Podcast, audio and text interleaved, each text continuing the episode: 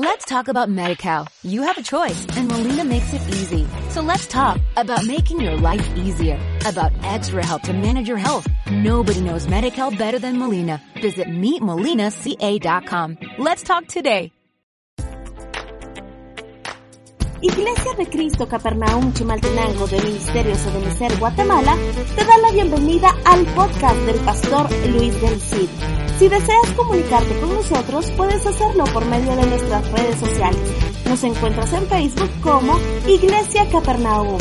Puedes escribirnos al correo electrónico iglesiacapernaum.gmail.com o por WhatsApp al más 502 5404 2044.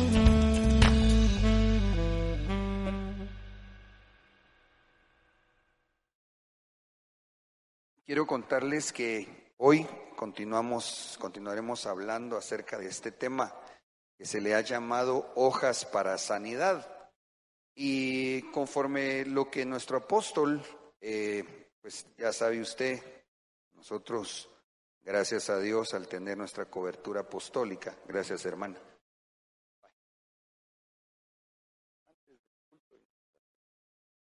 Vaya mamita, gracias. Entonces, eh, le decía que nos da grano, ¿ah? es una eh, función apostólica, esa es una señal de un apóstol, que, el Señor le da eh, grano al, ministerio apostólico, así creo es Eclesiastés quien nos lo deja ver, figurado o, o dicho o referido como los sabios, ¿verdad?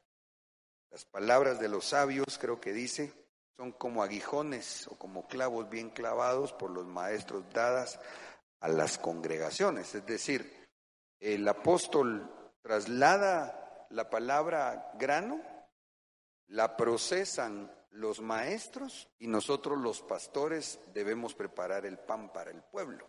Ese orden, digamos, de revelación.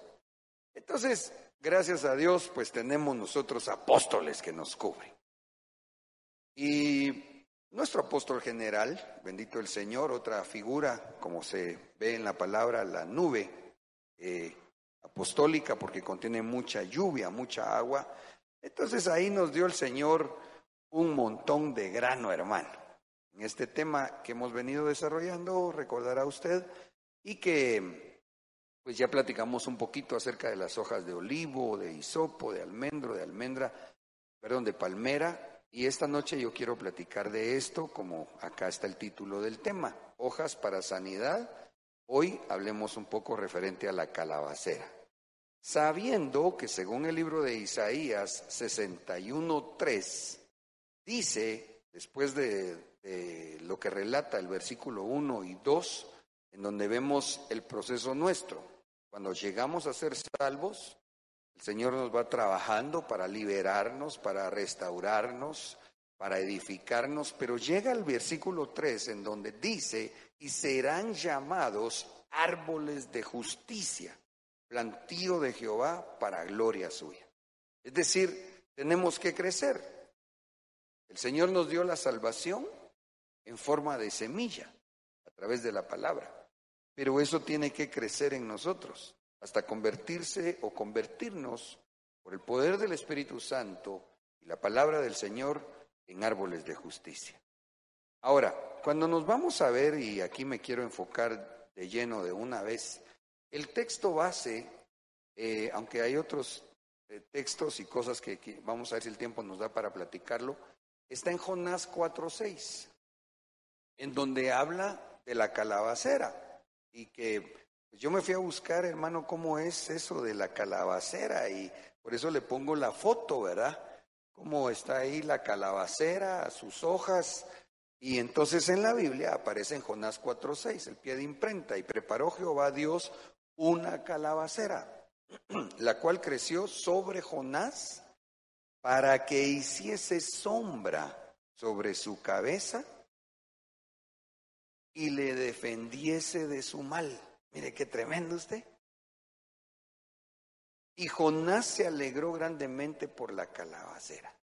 Entonces, de entradita aquí, antes de ver el contexto y por qué Jonás eh, paró ahí sentado y mire la misericordia de Dios. Permíteme, permítame parafrasear. Le mandó un árbol de justicia.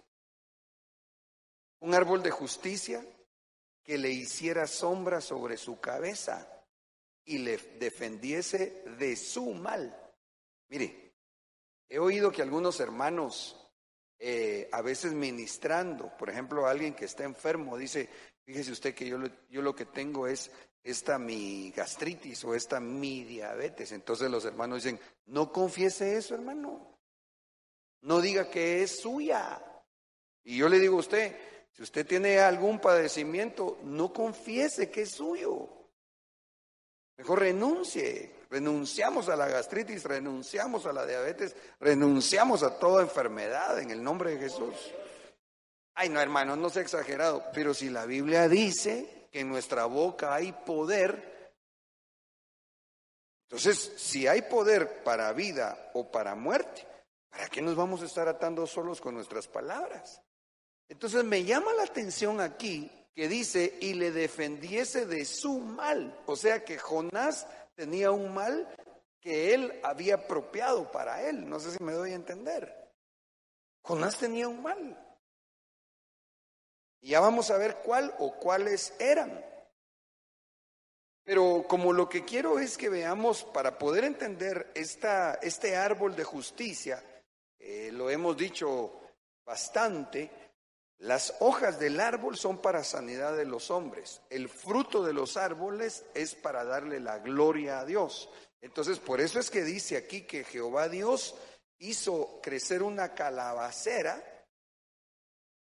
para que hiciese sombra sobre su cabeza y le defendiese de su mal. Ahora, paremos aquí. Si alguien tiene un dolor de cabeza, ¿será que se va a tomar un alcacelser? No, hasta.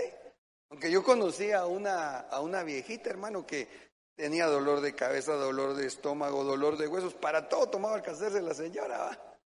Pero realmente no, o sea, si alguien tiene un dolor de cabeza, yo diría que después de orar al Señor y pedirle que le sane, y si quiere ocupar el, Señor un medio eh, eh, farmacéutico o clínico para sanarlo, pues ¿qué dice usted que compraría? Una aspirina, va usted, o un Tylenol o algo para la chola, digo aquel, va. Entonces quiere decir que Jonás tenía un su mal en gran manera estaba en sus pensamientos. Tenía un dolor de cabeza espiritual, aunque en lo natural quizás no lo tenía, o quizá tal vez hasta ahí manifestaba el problema que él tenía.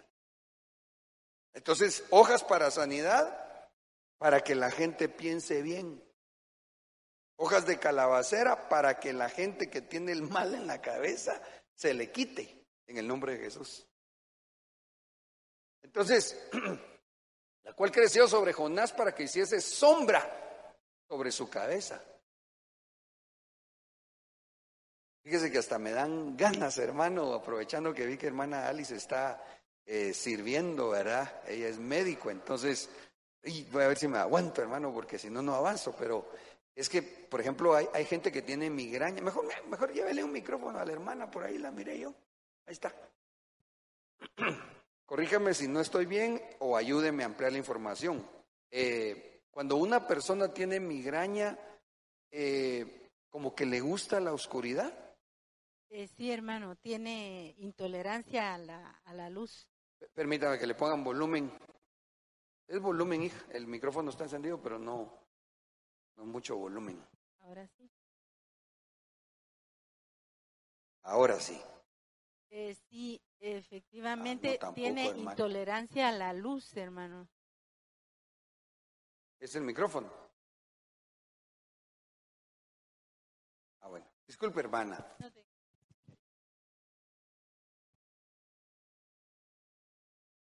Eh, sí, hermano, eh, pastor, el problema con la migraña es que el paciente no tolera la luz. La luz es un estímulo para que se agrave la migraña, entonces prefiere estar a oscuras, ¿verdad? Va, fíjese. Entonces quizá Jonás tenía una migraña terrible y la doctora Ali no estaba ahí cerca para decirle que hiciera. Pero Dios le mandó una calabacera, que es una figura de nosotros, árboles de justicia. ¿Cuántos dicen amén? Para hacerle sombra. La misericordia de Dios, hermano, mire, por eso es que la cobertura es tan importante y necesaria. Gracias hermana Alice. Entonces, Jonás tenía un problema, su mal lo tenía en la cabeza. Por eso no es casualidad que la Biblia dice que creció la calabacera para hacerle sombra en su cabeza y le defendiese de su mal. Y Jonás se alegró grandemente por la calabacera, o sea que sintió rico. Ay, dijo que rico. Pero en lugar de ponerse a darle gracias a Dios, ahí va a ver la actitud que tiene Jonás. Ahora, Paremos aquí, este es Jonás 4.6, capítulo 4, versículo 6.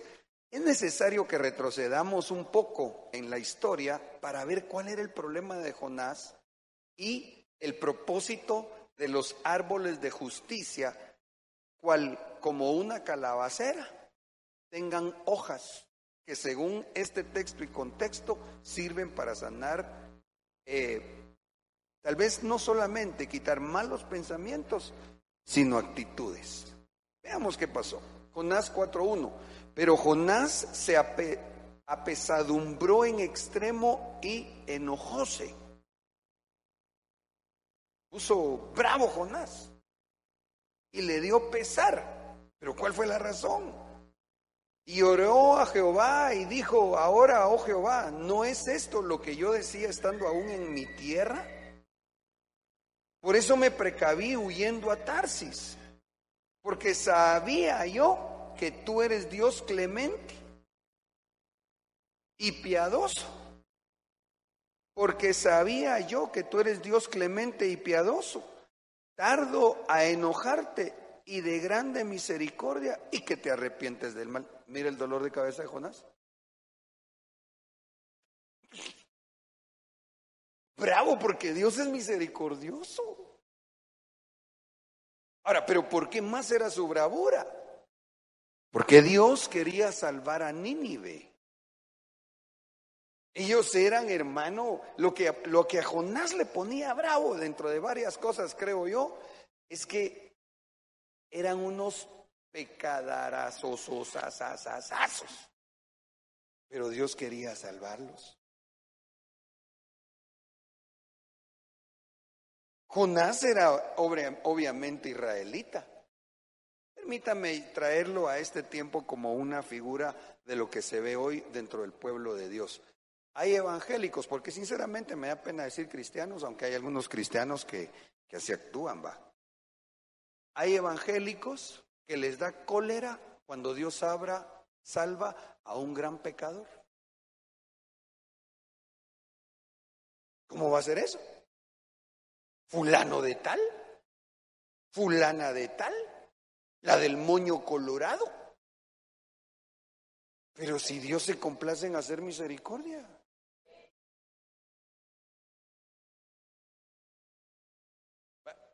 Voy a meter un poquito la espada. ¿Se anima? La espada de la palabra. ¿Se anima? ¿Y qué me dice de los hermanos que se enojan cuando miran a otro hermano que Dios salvó, que Dios liberó, que Dios restauró y que Dios levantó en un privilegio de altar y eso les hace mal. Porque les da envidia. Tipo Jonás. Les duele la cara. Uy, ¿cómo es posible? Pero el pastor, ¿qué le pasa? No sabe que esa fulanita era, ya le dije, va. O que ese fulanito era Juan Charrasqueado. ¿Y qué? Si a Dios le plujo salvarlo, porque vamos a alegar nosotros si la misericordia de Dios, hermano, es para dársela a quien Él quiere? Gloria a Dios.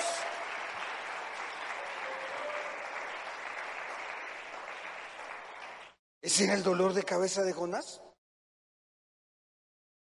Ahora pues, oh Jehová, ruégote que me mates. Pero si hasta se había muerto.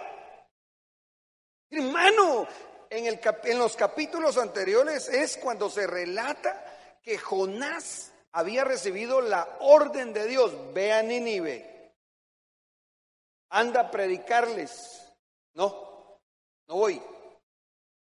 Vean, no. Tenía que comprar un boleto para ir a Nínive y compró un boleto para ir a Tarsis. Y estando en el barco, desobedeciendo a Dios, hermano, yo me pongo a pensar, mire, mire, alguno de entre nosotros, eh, si, si, si no quiere contestar, no se preocupe, pero si se anima y le pasó, tal vez nos cuenta que se siente, pero alguno de entre nosotros afrontó alguna situación en la vida en donde lo iban a linchar.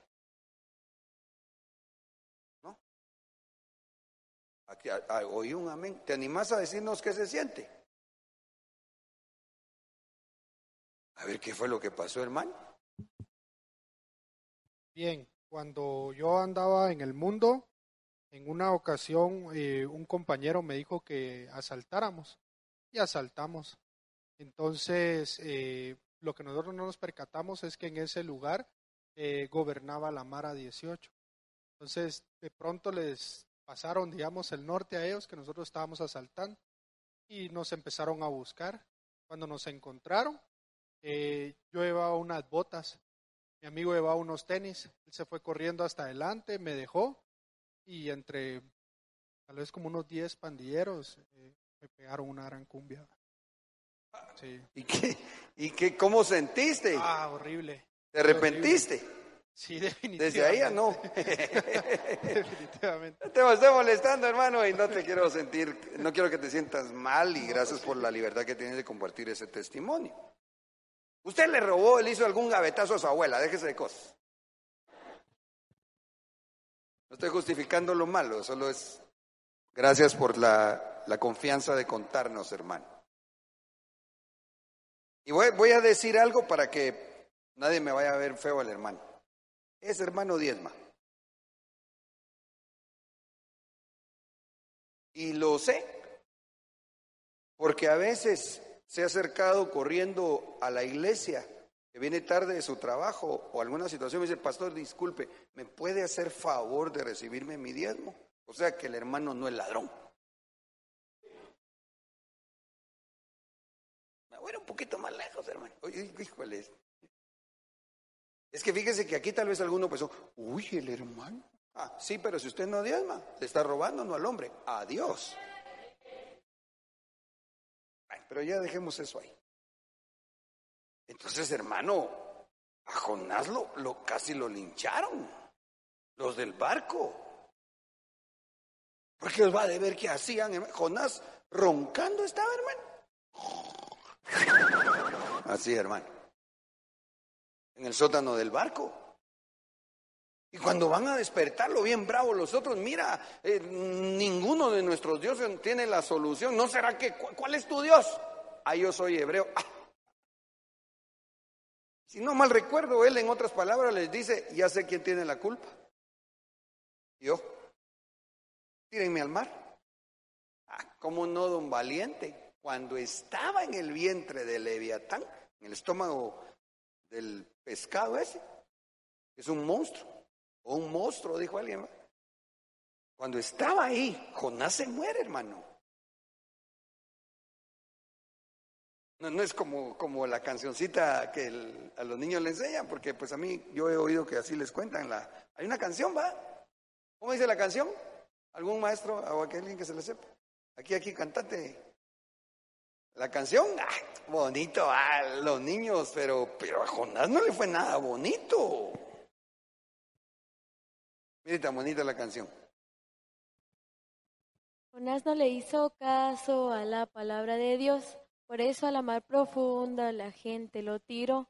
Y vino un pez muy grande y pum, se lo tragó. De pronto salió Jonás listo para predicar. ¡Pum! Se lo tragó que, que tú No, hermano, Leviatán es figura de una, es una bestia que, que está tipificando al diablo mismo. Jonás se murió. Por eso es que cuando el Señor le dice a los fariseos, no les doy señal, sino solo la de Jonás, lo que les estaba diciendo es, yo me voy a morir, voy a ir a los infiernos y voy a resucitar. Porque eso fue lo que vivió Jonás.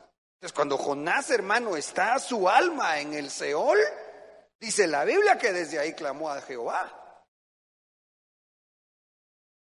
Y Dios en su misericordia lo resucitó. Cuando él es, eh, mire usted, Jonás era tan, ay, bendigo a Jonás, Señor, que no se va a poner bravo, va, pero mire, Jonás en ese momento era tan cardíaco que ni el pescado se lo quiso digerir.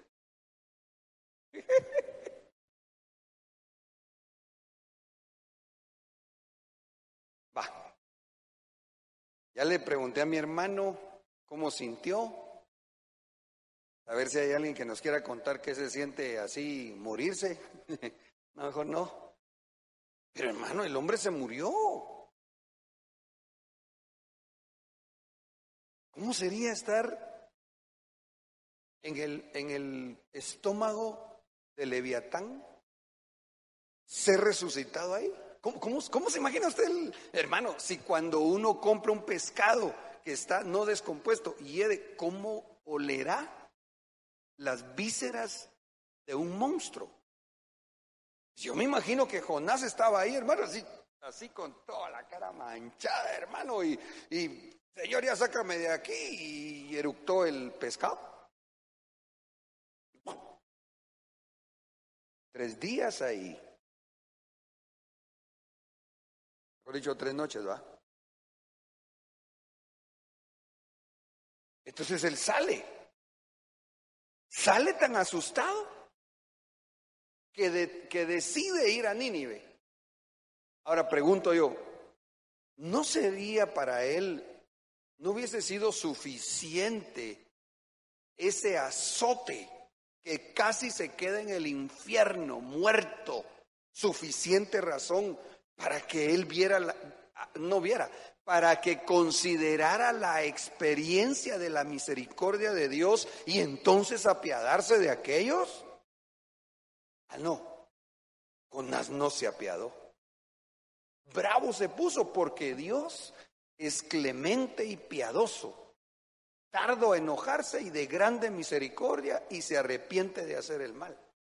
Y entonces como Dios los perdonó, le dice a Dios que es, le, es mejor que la, que la muerte la vida, hermano.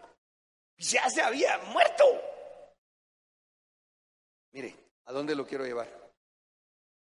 Hay gente que necesita un árbol de justicia como la calabacera para tratar de que entre en razón, porque ni, porque si bien es cierto, como bien nos ha enseñado nuestro apóstol Sergio, que la prueba no cambia a nadie, porque lo que lo cambia a uno es el Espíritu Santo, hermano.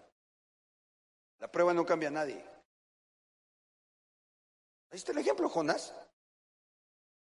Su prueba fue la misma muerte, se murió y no cambió. Pero cuando hay un árbol de justicia que le puede decir, hermano, oremos hermano. No, hermano, ya, mire cómo estoy de mal, hermano. Si todavía Dios no ha acabado con usted es porque todavía su misericordia está latente para usted. Y tratar de, ministrarle su cabeza con las hojas de la calabacera. Dice que yo a veces, aquí entre nos, que de Capernaum no salga. A veces yo le hablo a los hermanos. Dos ejemplos, así rapidito. Que no tienen razón y que se quieren ir y se van en contra de la razón. O servidores que quieren dejar votado un privilegio. Y yo les hablo, hermano.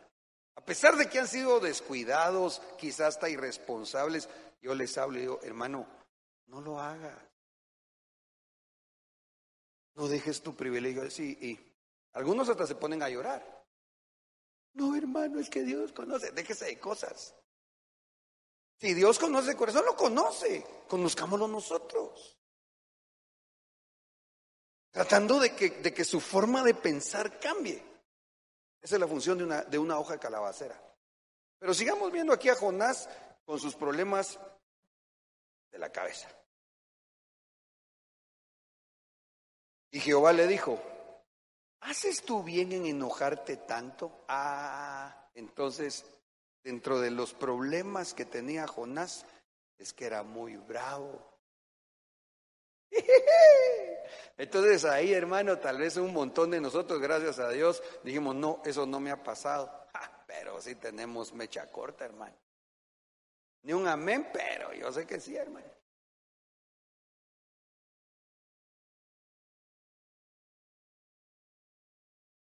Pero qué lindo cuando hay un árbol de justicia. Mire, ¿sabe qué? Como dice mi apóstol, se vale ministrarse aquí. Ahí sí me dijo, ah. Dice que, además, especialmente los que tienen más años de que yo tengo el privilegio de pastorearlo y los bendigo y le agradezco a Dios por su paciencia y por la mía con usted.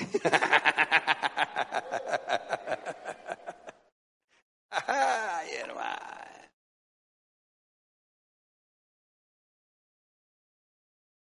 Me dijo una vez, hace años, de esto de verdad hace años, y espero que si me lo encuentro me diga que bueno, que ya no está igual el hermano Luis.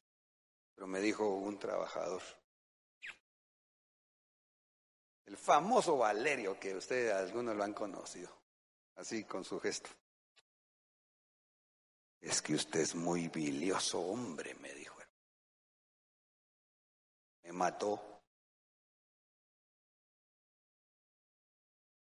Yo sí tenía razón en, corregirlo a él, pues en cuestiones de trabajo. Pero sinceramente, él también tuvo razón en algún momento cuando me dijo así. ¿Y qué hace uno, hermano? Yo no conocí a mi tío, se llamaba Ricardo, según me cuentan. Parece que era muy noble, pero cuando se ponía bravo, ¡ah! Entonces dice que él era niño y dijo que, y se enojó. Y parece que todavía no podía pronunciar bien la R. Entonces dice que dijo mi tío, tengo Davia, pero así enojado, tengo Davia, dice que dijo mi tío. ¿Y qué es eso, mijo? Lo que yo tengo, dice que contesta. Pilas, ¿verdad?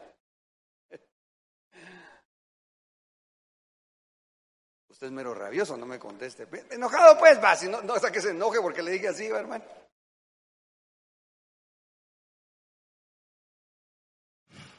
¿Haces tú bien en enojarte tanto? Y salióse Jonás de la ciudad y asentó hacia el oriente de la ciudad. E hízose allí una choza y se sentó debajo de ella a la sombra hasta ver qué sería de la ciudad. A la que, qué bárbaro, hermano. Ay, Dios mío.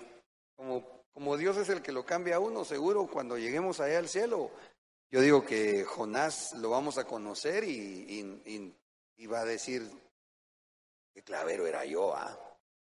Digo, digo que Jonás así va a decir, hermano. Porque mire usted, dice que él se sentó debajo de una choza que él mismo hizo. Él ya sabía que la gente se había arrepentido, que Dios les iba a hacer misericordia. Pero ¿sabe qué creo yo? Que él estaba esperando a ver si Dios todavía los destruía.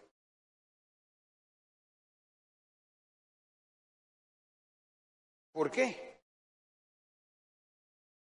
Porque en el verso 3 y 4, 4, 3, 4, 5 y 10 dice, Jonás comenzó a recorrer la ciudad camino de un día y proclamaba diciendo, dentro de 40 días Nínive será arrasada. Y los habitantes de Nínive creyeron en Dios y proclamaron ayuno y se vistieron de silicio desde el mayor hasta el menor de ellos. Verso 10, y vio Dios sus acciones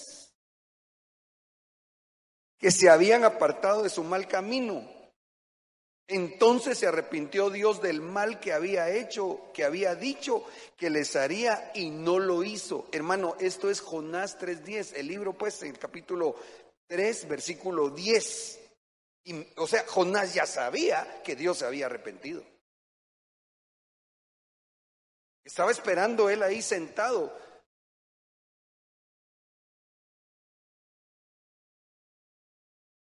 Estaba haciendo él ahí sentado, viendo a lo lejos la ciudad. Yo digo que lo que tenía era esperanza a ver si Dios todavía los destruía. Hermano, no deseemos el mal a nadie.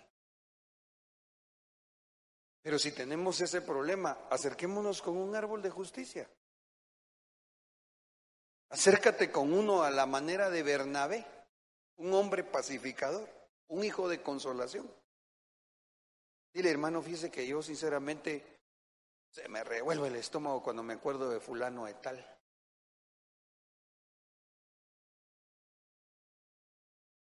Me enoja, hermano, porque ese que está llegando a la iglesia, porque mire, hermano, hay situaciones que son cardíacas. Que tal vez alguien de verdad fue muy dañado por otro. Y hasta se le había olvidado en su, no sé qué parte del cerebro olvidaría eso, digamos. Pero hay otra parte en su psique, en su alma, que cuando lo vio en la iglesia, ¿qué? Le brotó el odio. Y resulta que esa persona, Dios, la perdonó y la salvó. No sé si me estoy explicando. Entonces yo quisiera hacer notar dos cosas. Uno, ¿cuáles son las hojas para sanidad? Figurado en, la, en las hojas de calabacera. Entonces, ¿quién es? Alguien que va a ir a hablarle al, al, enfermo, como Jonás, de este mal y le va a decir, no hombre, hermano, mire, entregue ese rencor delante de Dios. Perdone a esa persona. Si se nota, hermano, hay frutos dignos de arrepentimiento, ¿usted para qué está juzgando ahí? ¿Que por qué está yendo a la iglesia? ¿Aló? Y preparó Jehová Dios una calabacera, la cual creció sobre Jonás para que hiciese sombra sobre su cabeza y le defendiese de su mal. Y Jonás se alegró grandemente por la calabacera. Mas Dios preparó un gusano al venir la, la mañana del, día siguiente, el cual hirió a la calabacera y secóse. Y acaeció que al salir el sol, preparó Dios un recio viento solano, y el sol hirió a Jonás en la cabeza, y desmayábase, y se deseaba la muerte. Vuelvo a la carga. Y él ya había probado que era morirse, porque se murió. Y se deseaba la muerte diciendo, mejor sería para mí la muerte que mi vida. Mire, insisto en esto, tenemos que aprender de los azotes que a veces Dios permite que nos lleguen por ser necios o desobedientes a Dios. Aprendamos, mis hermanos. Jonás no aprendió la lección. Entonces dijo Dios a Jonás, ¿tanto te enojas por la calabacera? Y él respondió, mucho me enojo. A mí me gusta andar bravo. ¿Y qué? Hermano, si hasta daño hace al cuerpo, si hasta la ciencia ha dado, digamos, consejos. Que uno hasta cuente hasta no sé cuánto.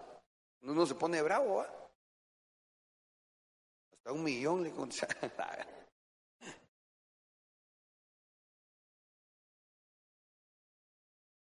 Mire, es inevitable que nos enojemos. El Señor Jesús se enojó.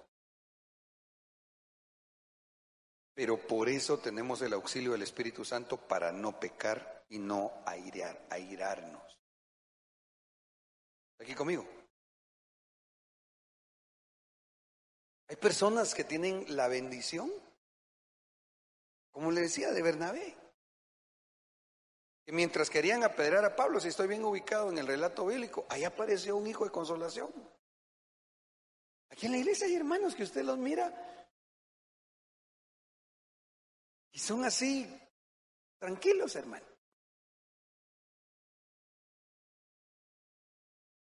Es difícil que se enojen.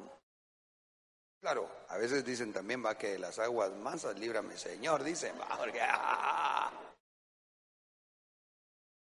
¿No sabe por qué es ese dicho? Porque los ríos más profundos que se ven mansos en sus corrientes ya un poquito abajo, ay hermano, son incontenibles. Pero, pero, pero, pero estoy hablando que hay gente que de verdad no es eh, de esos ríos, sino que de verdad.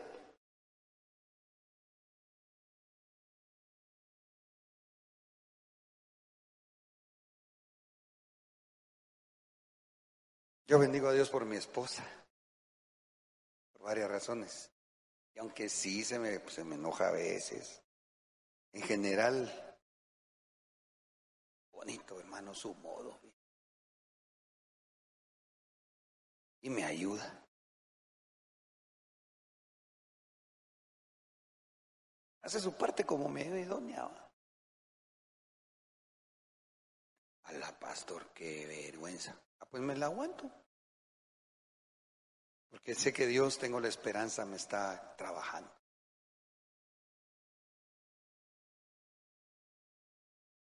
Y dijo Jehová, tuviste tu lástima de la calabacera en la cual no trabajaste, ni tú la hiciste crecer, que en espacio de una noche nació y en espacio de otra noche pereció. En otras palabras, yo puse la calabacera para que te ayudara con esa tu que no le atina a Jonás. Dios lo hizo. Entonces Dios le dice, y no tendré yo piedad de Nínive, aquella grande ciudad donde hay más de ciento y veinte mil personas que no conocen su mano derecha ni su mano izquierda y muchos animales. Porque realmente Dios con Nínive sí trabajó. ¿Por qué? Porque Dios le dio la orden a un profeta que, les, que los fuera a evangelizar. Entonces Dios, Dios es Dios. Yo no me recuerdo si Jonás, en el libro de Jonás o en, el, o en todos los libros de la Biblia, yo no recuerdo si la Biblia describe otra eh, eh, delegación ministerial. Si alguien se recordara, le agradecería. Aparte de la, de la señal que fue como figura para que los fariseos comprendieran la muerte y resurrección del Señor. Pero aparte de eso, yo no recuerdo otra delegación de Dios para el, ministro, para el ministro o ministerio de Jonás. Yo, que me acuerde, si, usted recuerda, dígame y me ayuda, pero, pero yo, yo digo que, yo me recuerdo que solo esto se cuenta de él. O sea, Dios había enviado a un profeta desde la preexistencia lo había formado por años para que se salvara, para que Dios salvara a 120 mil personas. Esa era su comisión.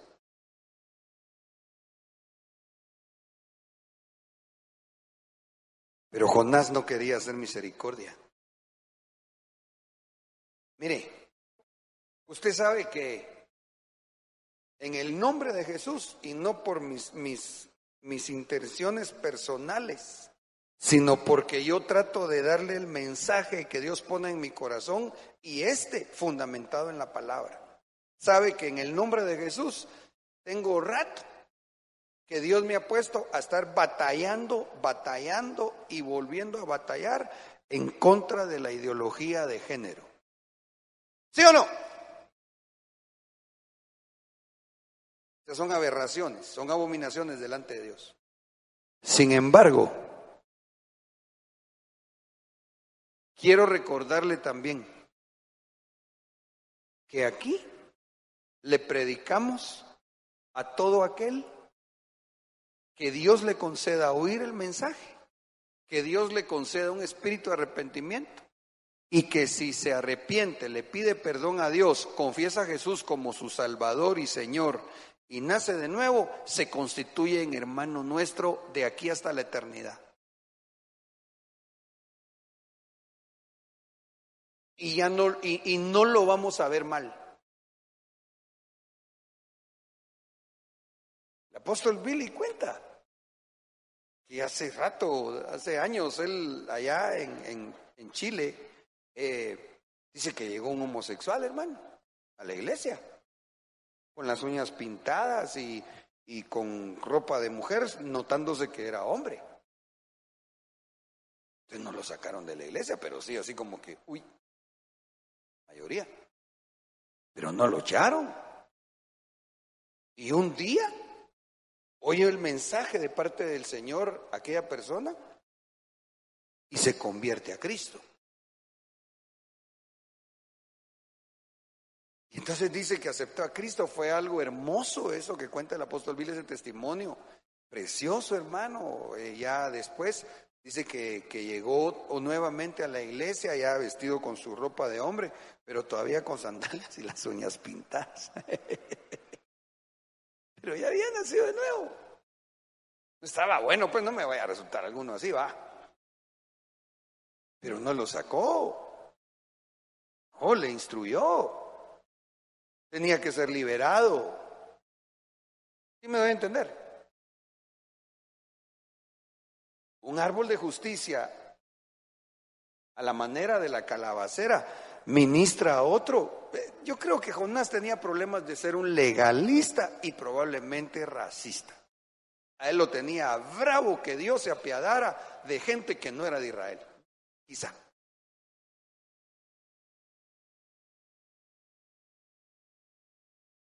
Pero entonces dice aquí, en Romanos, perdón, en segunda de Pedro 3.9, el Señor no se tarda en cumplir su promesa. Según algunos entienden la tardanza, sino que es paciente para con vosotros, no queriendo que nadie se pierda, perezca, sino que todos vengan al arrepentimiento. Eso es lo que Dios quiere, hermanos.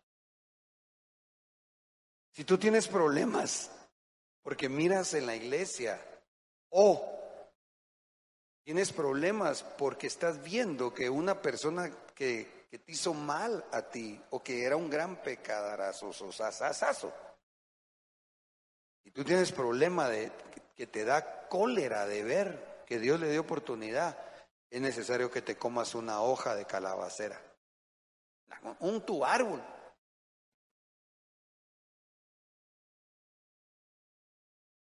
En Joel 2.13, ¿por qué se lo digo?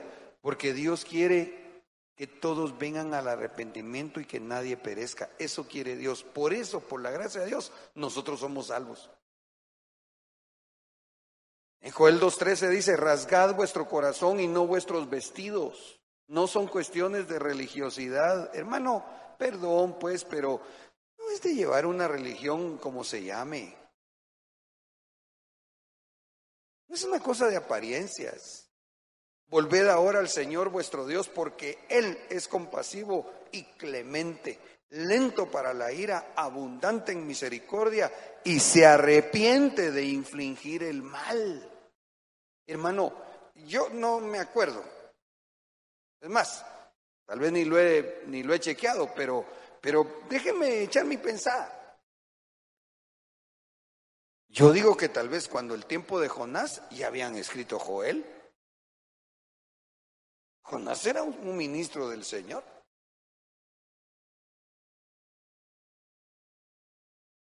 Jonás tenía, necesitaba una hoja de calabacera que le recordara a Joel 2.13. Dios es compasivo, Dios es clemente, si Dios manifiesta su ira en un momento, es porque ya tuvo bastante paciencia. Él es lento para la ira, abundante en misericordia y se arrepiente de infligir el mal. Qué bueno es Dios, ¿verdad? Démosle un aplauso a nuestro buen Dios, hermano.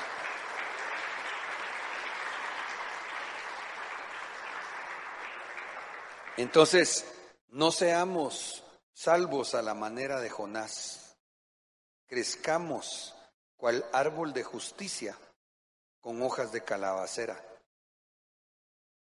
Ahora, aquí, ¿sabe qué me llamó la atención dentro de todo? Déjeme ver, sí. Eh, bueno, ¿cómo voy de tiempo, hermanos? Disculpen. Gloria a Dios, tengo tiempo. Aquí me llama la atención, si quiere voy a regresar un poquitito, porque dice, mire pues, dice que Dios en una noche hizo crecer la calabacera. Un milagrote, ¿va? ¿Aló? En una noche, ¡fum!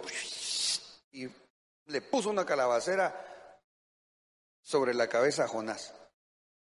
Pero también en un ratito, en, otra noche, porque dice, mas Dios preparó un gusano al venir, al venir la mañana del día siguiente, el cual hirió a la calabacera y se cose. O sea, también en un ratito se terminó la calabacera. ¿Por qué? ¿Sabe por qué? Porque uno debe saber discernir cuando Dios le ha estado hablando a otra persona, uno ya hizo lo que le toca y si el otro no se quiere arrepentir, hay que soltarlo. Hay que dejarlo. Y lo cardíaco es, y se lo digo yo por, por de alguna manera experiencia pastoral, que cuando Dios nos usó para hablarle a alguien, llevarle hojas de calabacera, para que cambiara esa forma de pensar y no quiso, entonces uno tiene que apartarse, figurando aquí que Dios quitó a la calabacera y dejar que Dios lo trate. ¿Sabe qué problema he tenido yo con algunas ovejitas que pastoreo? O incluso algunas que pastoreaba. Entiendo que no les fue fácil. Porque a veces, hermano, el consejo ha sido, mira, Deja a tu cónyuge que Dios lo trate o deja a tu hijo. Pero algunos no entienden eso. Y quieren ellos hacer lo que solo Dios puede hacer. Uno tiene que entender que llega un momento donde los Jonases, a quienes Dios les envió un árbol de justicia, pero no quisieron cambiar su forma de pensar, entonces Dios va a dar la orden, ya, que se quite la calabacera.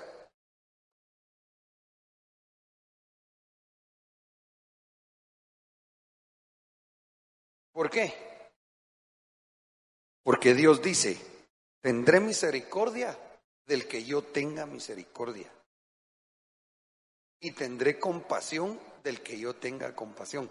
Esto necesitamos comprenderlo y toda la palabra con el favor del Espíritu Santo. ¿Cómo así? Tendré misericordia del que yo tenga misericordia. ¿Qué significa? Pues lo que significa es que Dios quiere hacer misericordia a todos los hombres. Ya le leí el verso que dice en segunda de Pedro que Dios desea que nadie se pierda. ¿Estamos ahí, va? Pero Dios tiene misericordia del que Él tiene misericordia. ¿Y de quién Dios tiene misericordia? El Salmo 51, 17 lo explica. Los sacrificios de Dios son el espíritu contrito. Al corazón contrito y humillado, oh Dios, no desprecias. ¿De quién tiene Dios misericordia? Del corazón contrito y humillado. Y el corazón orgulloso y que, y que no se quebranta, ¿le va a hacer Dios misericordia? Pregunto. No. Entonces nuestra función debe ser esta. ¿Hay alguien, hermano, así como Jonás? Si Dios te pone a llevarle una hoja de calabacera, dásela. Háblale. Si has sido testigo que en algún momento le cayó algún juicio de Dios, porque mire, la gente piensa que el juicio de Dios va a ser únicamente en el tiempo tribulacionario. Y no es solo eso, hermano. La Biblia dice que el juicio empieza por casa. ¿Y, cuántos somos casa de Dios aquí? Claro, clamamos por misericordia. yo no quiero, hermano, que me caiga una michicotea por no atinarle. Pero sí le ruego a Dios, hermano, que si algo yo, hoy venía hablando con, un hermano que me hizo favor de acompañarme a hacer un montón de mandados, y le venía diciendo, mira, le decía,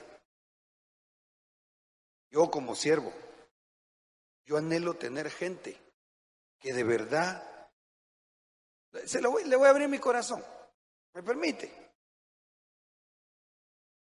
Y si no, muchito me quiere todavía, está bueno, no tengo problema, pero óigame. Yo le decía, mira, yo necesito gente que de verdad, si me ama. Y mira que algo yo en algo no estoy viendo bien. Y lo que sería peor haciendo, peor haciendo algo bien, que venga y me diga con amor, pastor, en un buen espíritu, pastor, no cree de tal y tal cosa. Porque los siervos de Dios no somos invulnerables.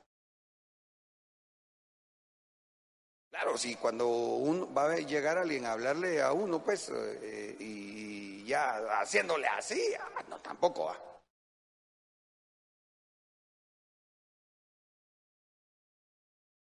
Pero todos necesitamos de un de hojas de calabacera, hermano.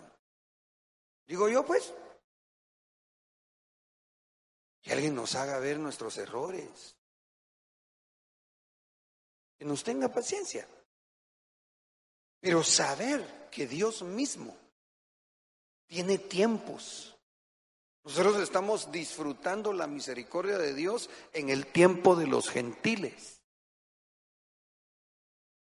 ¿Ha usted esa frase que tenemos los cristianos? No sé si todos, pero por lo menos en, en Ebenezer sí. Que no pretendamos ser más buenos que Dios. Estoy explicando, hermanos. Gloria a Dios. Démosle un aplauso al Señor.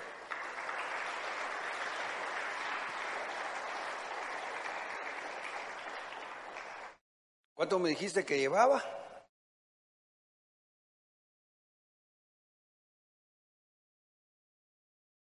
Hombre, te pregunté cuánto llevaba. Ah, está bien, gracias, hermano. Ok, me quedan nueve minutitos. La calabacera según el diccionario, perdón, es cristiano, no cristiano. Así se llama el diccionario cristiano de la Biblia. Dicen ellos, o explican ellos, que según la Septuaginta, se trata de una calabaza común, nativa de Astracán. Según otra versión, se trata del ricino, higuerilla o palmacristi, cuyo crecimiento es extraordinariamente rápido. Mire, tal vez ni le hubiera puesto esos nombres para que no invirtiera tiempo en si me trabara la lengua, pero mire, pues lo que yo quiero que usted mire es que la calabacera dice que tiene un crecimiento extraordinariamente rápido. Yo le vuelvo a decir a usted en el nombre de Jesús que Dios hace crecer a cada hijo de Él a como Él quiere. Que no me estoy poniendo yo a decir que la sabiduría que viene como, como, como un resultado de la experiencia, yo no estoy diciendo que eso no exista, al contrario.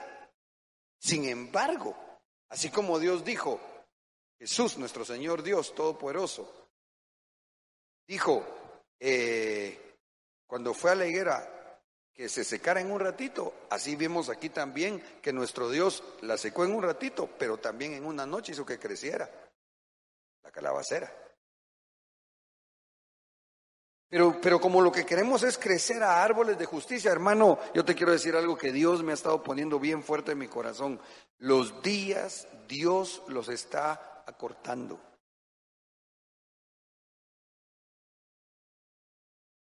El tiempo se nos está acabando, iglesia. Necesitamos crecer. Y una de las características de este árbol es que crece rápidamente. Yo ya te he contado cómo yo pregunté y no digo yo que, ay, ¿cómo crecí? No, yo soy pequeñito, hermano. Pero buscando crecimiento espiritual, yo le contaba, a ver, ¿qué me contestó el maestro Estuardo Brán cuando yo le pregunté, hermano pastor, ¿qué puedo hacer para crecer espiritualmente? ¿Alguien se recuerda qué me contestó? Atitipujate de la palabra. Entonces yo te digo hoy nuevamente en el nombre de Jesús. ¿Quieres que ser como árbol de justicia? Atitipújate de la palabra. Mire, siempre busquemos al Señor, obviamente, todos los días. Ya nosotros le contamos que primero Dios van a venir varios ministros. Lo que no mucho le quiero decir es cuándo viene quién. Para que usted venga siempre buscando a Dios y no a nosotros los hombres. Por eso es que no mucho le quiero decir porque hay algunos que todavía están muy tiernitos, incluso a veces, y saben que, que yo no voy a venir, faltan. Eso no es correcto. Pero a lo que me quiero yo referir es a esto. Aprovechemos, hermanos. Vienen las incunciones de parte de Dios a ministrarnos. ¿Quieres crecer? Yo te invito en el nombre de Jesús. La verdad que esta invitación es rara porque esta es su casa, ¿va? A usted no le invitan para llegar a su casa, ¿va? Se anuncia, pues. Tienen varios ministros, hermano. 15 días de fiesta, hermano. Aleluya. Dale palmas al rey.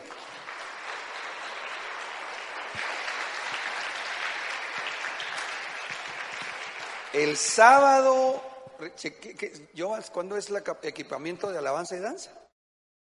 Sábado 16 de septiembre, todos están invitados para la actividad que tenemos de danza alabanza. Vamos a tener tres enseñanzas. Primero Dios, empezando a las 8 de la mañana y terminando más o menos a la una de la tarde. Para que usted pueda ir a, casa o si se quiere quedar por aquí, vamos a ver si organizamos eh, ese día también, si va a haber cafetería y así usted almuerza y se quiere quedar aquí ahí eh, echándose un su sueño ahí en la gramita. O si quiere ir y volver, como quiera. Pero ese sábado, a las seis de la tarde, a las seis de la tarde, vamos a tener el cierre de la actividad de ese día, pero también del aniversario. Ese día va a venir primero Dios el pastor Nelson Dávila, Dávila y el grupo de alabanza de zona 18. Ay, ya le dije, va. Bueno, ese me, bueno, es que ¿sabe por qué le estoy diciendo? Porque dentro de los propósitos que Dios puso en mi corazón de esta invitación a este ministro, muy amado, por cierto, por mi persona y mi familia y la iglesia, en el nombre de Jesús también lo deseo, es porque ellos grabaron ya un disco con himnos que el Señor les dio. Pues yo lo que anhelo dentro de las bendiciones que, que, que Dios me parece darme cuenta que nos está dando, es que Dios nos está dando inspiración aquí.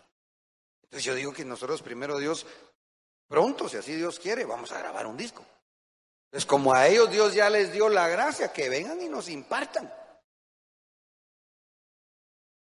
Pero aparte de eso, pues es el sentir que tengo. Ese día es el cierre. No ser clavero de faltar el domingo también, va.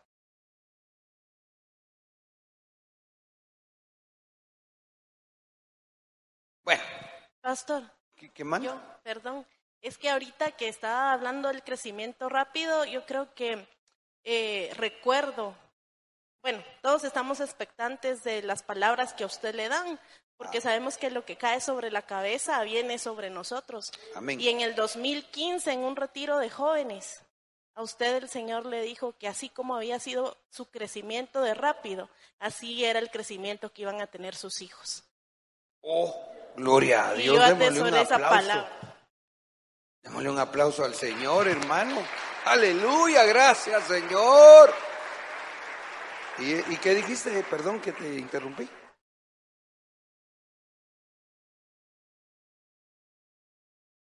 En Montesión, allá en Amatitlán. Sí, no recuerdo los nombres de los pastores que vinieron de Estados Unidos.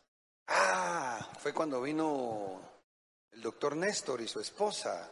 Oh.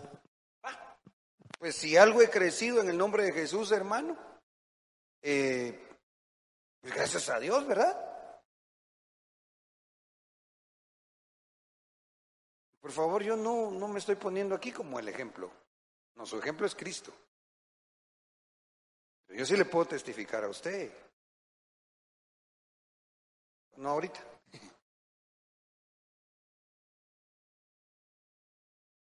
Oiga, el comentario del diccionario. De todos modos, el caso de la calabacera de Jonás se considera como un milagroso. Definitivamente, pues.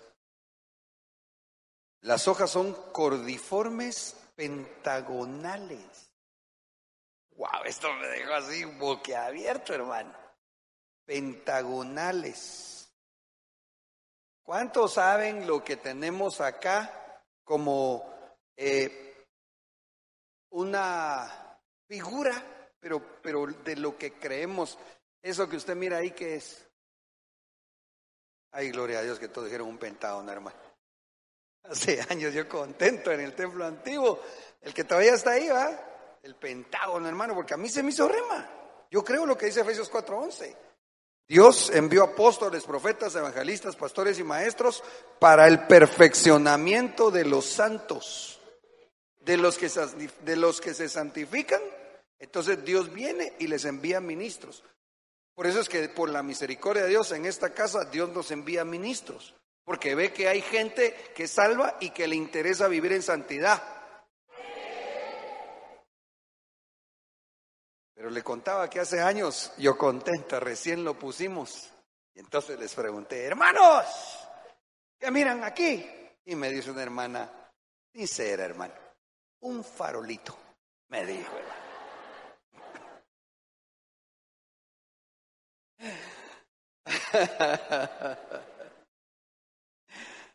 Ay, hermano, me causó tanta gracia. Entonces dije, yo tengo que explicar el rema. No es un farolito, es un pentágono.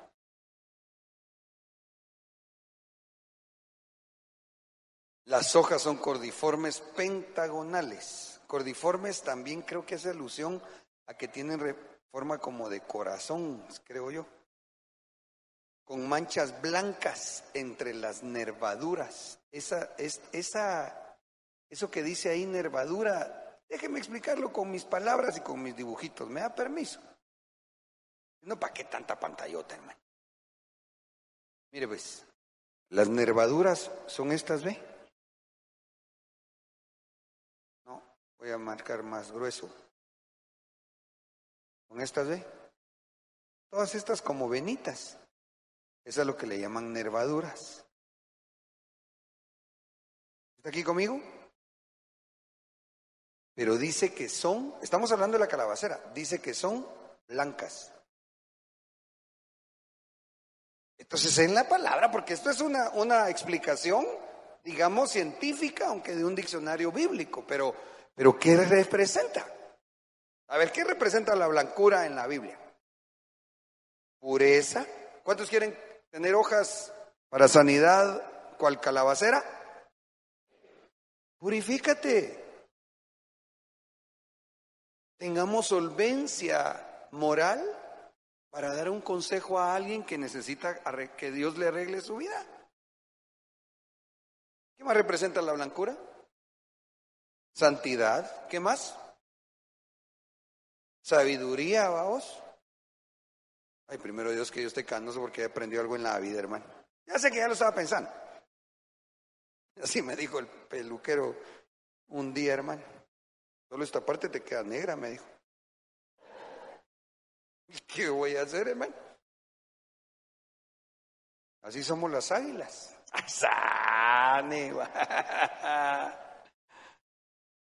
Que no sea por gusto el tiempo que vivimos, que aprendamos de la vida a vivirla conforme a la palabra de Dios.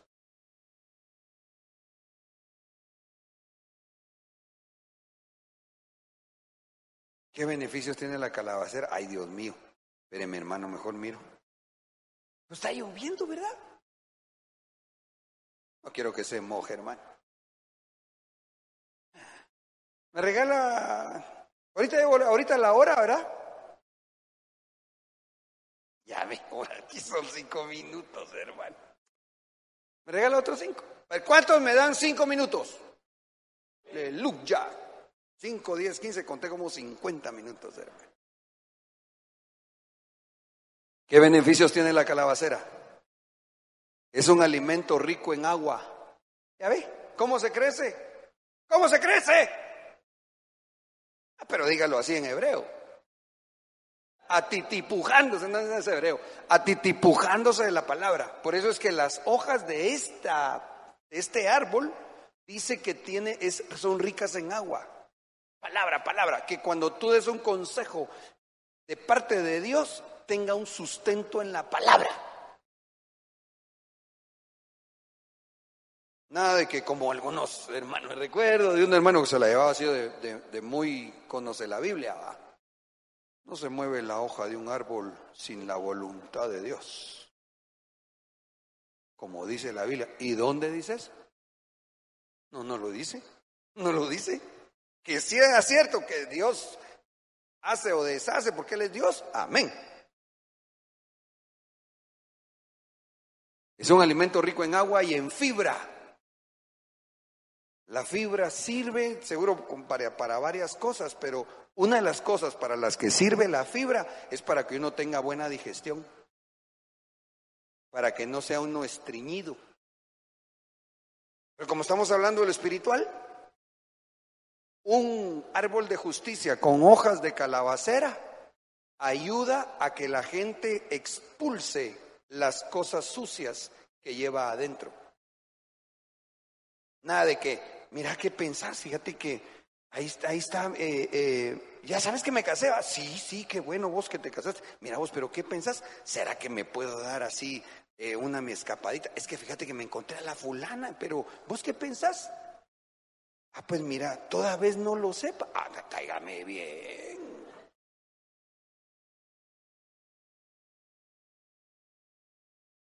No, las hojas de calabacera sirven para expulsar las, digámosle, cosas tóxicas o impurezas, como en lo natural son las heces fecales. Dice que es ideal para personas de sobrepeso. ¡Oh! Todo por el mismo precio, hermano. Pero como estamos hablando lo espiritual y no quiero que nadie se ofenda, ya ve usted que su pastor ya tiene unas libritas ahí que está viendo dónde las pone. Además, pues, pero el sobrepeso, como una figura espiritual, es exceso de carne. Entonces, un árbol de justicia que quiere darle una hoja de sanidad a otro, no puede vivir carnalmente. En lugar de darle una hoja para sanidad le va a dar un montón de carne. Ideal para personas de sobrepeso y problemas digestivos. Además, la calabaza contiene betacaroteno, un componente antioxidante. Y mejor le leo que es un antioxidante porque explicarlo me costaría mucho. Los antioxidantes previenen el desgaste y envejecimiento celular excesivo ante situaciones de alta demanda energética, como por ejemplo el estrés. Qué rico, hermano, cuando, cuando hay hermanos que son el reposo andando.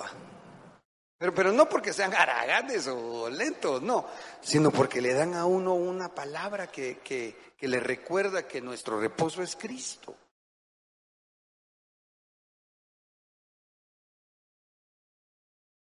Enfermedades crónicas. O sea, las hojas de calabacera en lo natural dicen que tienen componente antioxidante. Ese componente sirve para prever que no se desgaste la persona en lo natural cuando afronta estrés, cuando afronta una enfermedad que se, que se la declararon crónica o un gran esfuerzo físico o incluso mental. Qué tremenda es la palabra, va. Es una hoja de un árbol de justicia con hojas de calabacera. No le va a e, echar más estrés al que anda todo con escuatro, ya no estrés, sino que es cuatro, dijo aquel. No, va a tratar de ayudarlo para que se tranquilice. Bueno, voy rapidito porque Porque está lloviendo, ya dijimos, pero vamos a terminar aquí. Entonces, mira, hermano, llamado a ser árbol de justicia. ¿Cómo hacemos para tener estas hojas de sanidad? Isaías 40, 30 y 31. Aún los mancebos se fatigan y se cansan. A mí a veces me causa gracia porque como ya, tengo T5, ¿ah? Entonces algunos más patojos. Hay que hacer algo físico. Y se quedan así como que, no me dicen a veces, pero así como bien, ¿será que el pastor puede? Dos vueltas les doy. A veces.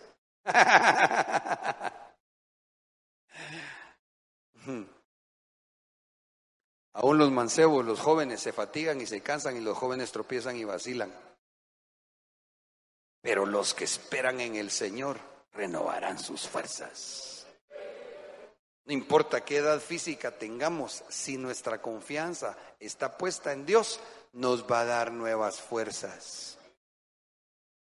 Se remontarán con alas como las águilas. Correrán y no se cansarán, caminarán y no se fatigarán. ¿A cuántos quieren esa fuerza? Que así seamos jóvenes o, o los que son más patojos o ya no tan jóvenes, que tengamos fuerza en nuestras hojas. Es como mi pastor. le he contado a usted y usted tal vez se ha dado cuenta. Híjole, hermano. ¿Cómo le hace? Porque él pone su confianza en Dios. Los que esperan en el Señor. ¿Tú esperas en Dios? ¿No estás esperando a que el que quedó o que va a quedar alcalde o diputado o presidente te dé tu hueso, digo, tu puesto? Porque tú no eres chucho, tú eres oveja. No pongas tu confianza en el hombre, pon siempre tu confianza en Dios. Espera en Jehová, Él te va a dar la fuerza para que puedas vencer.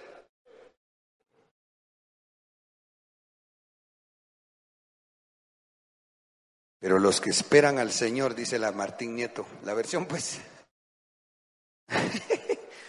Pero los que esperan al Señor, ah, entonces aquí ellos lo anotan así, porque seguro desde el hebreo pues se puede entender de las dos formas. Uno es esperar en el Señor, poner la confianza en Dios.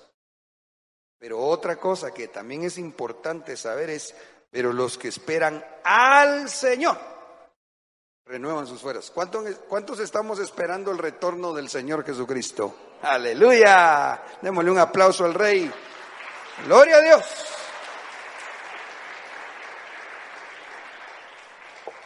Si nosotros amamos y esperamos la venida del Señor Jesucristo, vamos a tener hojas como de calabacera. Porque aunque el panorama del mundo se ponga cada vez más oscuro, nosotros estamos esperando que salga el sol de justicia, que venga con sus alas y nos dé la salvación eternamente cuando nos lleve para siempre. Remontan el vuelo como águilas corren sin fatigarse y caminan sin cansarse. Aleluya. Póngase de pie, por favor, dele palmas al rey. Agradecemos tu sintonía a nuestro podcast. Nos gustaría conocer tus comentarios. Puedes comunicarte con nosotros vía Facebook. Nos encuentras como Iglesia Capernaum.